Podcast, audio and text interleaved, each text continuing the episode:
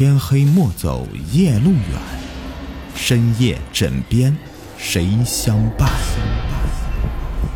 欢迎收听《灵异鬼事》，本节目由喜马拉雅独家播出。今天故事名字叫做《被烧死的人》。阿武是一名消防员，消防员的工作最危险，随时都可能丢掉性命。阿武不想死，他还想娶妻生子，养家糊口，所以每次出任务，阿武都是不能进去危险区，能不进就不进。实在是必须要进的话，他是草草的巡视一遍就快速离开。这次出任务，阿武很不幸的再次被派去寻找火场里的幸存者。他胆怯的看着冒着烟的楼道口，感觉那个楼道口就像是怪兽的嘴巴。就等着他进去以后一口吞噬掉他。他狠狠地咽了口唾沫，眼一闭，冲了进去。里面的火势已经有逐渐增大的趋势。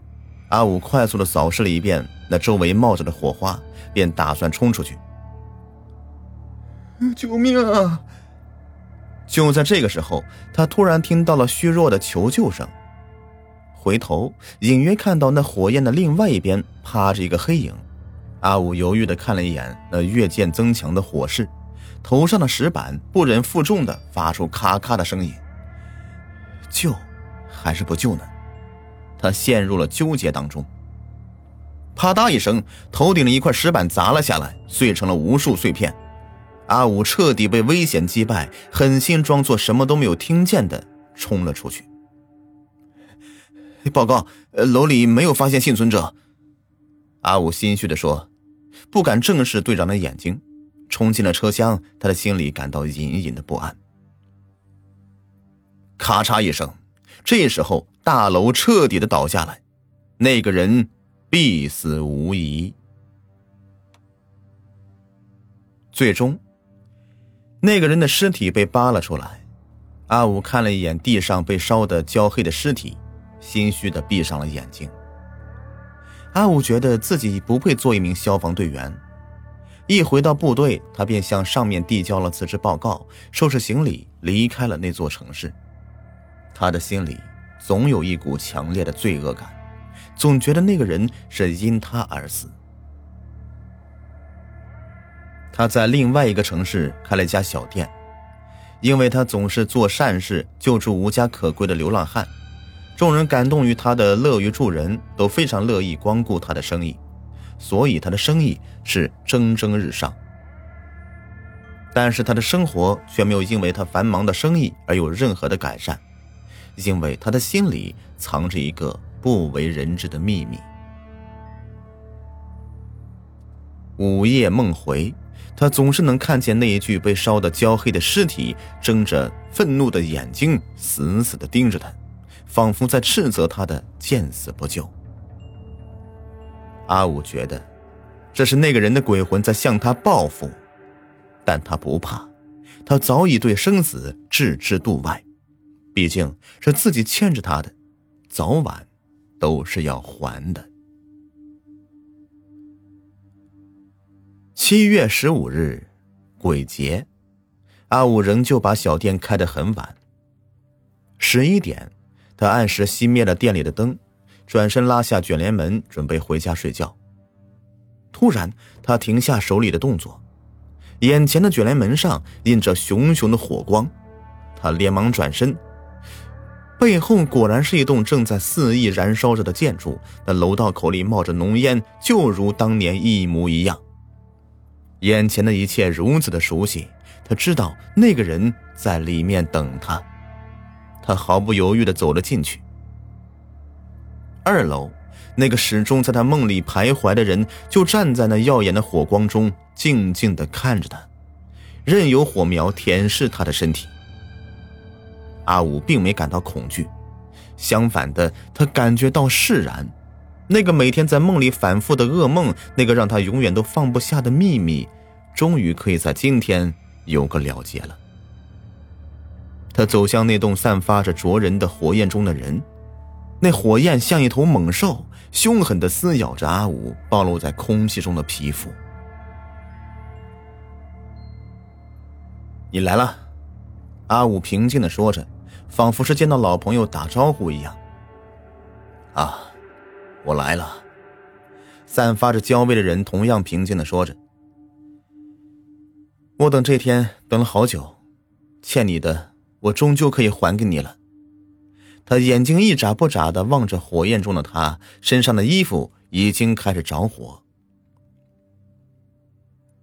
你根本就没有欠我。火苗渐渐消失，阿武发现自己的身上并没有烧伤的痕迹。如果。你当时跑过去救我的话，也不过是多添一条人命而已。那个被烧死的人理智的说：“那你为什么还来找我？”阿武不解的问着。“因为你的愧疚束缚了我，使我无法正常投胎。”人影伸出右手，果然，在他的手腕上有一条黑色的铁链，另外一端连接在阿武的手上。你每愧疚一次，我就痛苦一次。我的灵魂因你的牵绊而无法安息。那个人痛苦的说着。那么，现在该怎么办呢？阿武低头看着连接两人的铁链，不安的问着。只要，只要你死了就好。他干哑着喉咙说着，双手猛地掐向阿武的脖子。阿武无力的干咳着，求生的本能使他不断的挣扎着，但对方的力气出奇的大，不一会儿，他便感觉到没有了力气，无力的垂下了手臂。我不欠你了，他释然的笑了，眼泪却落了下来。他承认他还不想死。你的愧疚感终于消失了，现在我可以去投胎了。我该走了。对方松开了手，对着无力瘫坐在地上的阿武说着。阿武抬头发现他手上的锁链真的消失了。原来，折磨自己的心结也在折磨对方。心结消失了，锁链也就不存在了。希望还能再遇见。黑色的人影渐渐的消失在了无边的黑暗之中。第二年，阿武和一个善良的女子结婚，并很快的怀上了孩子。阿武再次见到了她，一定要母子平安，母子平安呀！阿武在手术室外焦急的走来走去，里面传来妻子那撕心裂肺的叫声。他在转身的时候，意外的看到了那个火中的鬼。不要伤害我的妻子，求求你！阿武看到他注视着手术室的门。以为他要伤害自己的妻子，连忙跪在地上，无力的哀求着。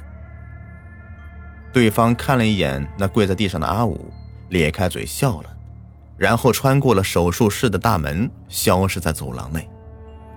阿武大惊失色，连忙扑到了手术室的窗子上，可惜被帘子隔着的他什么都看不见。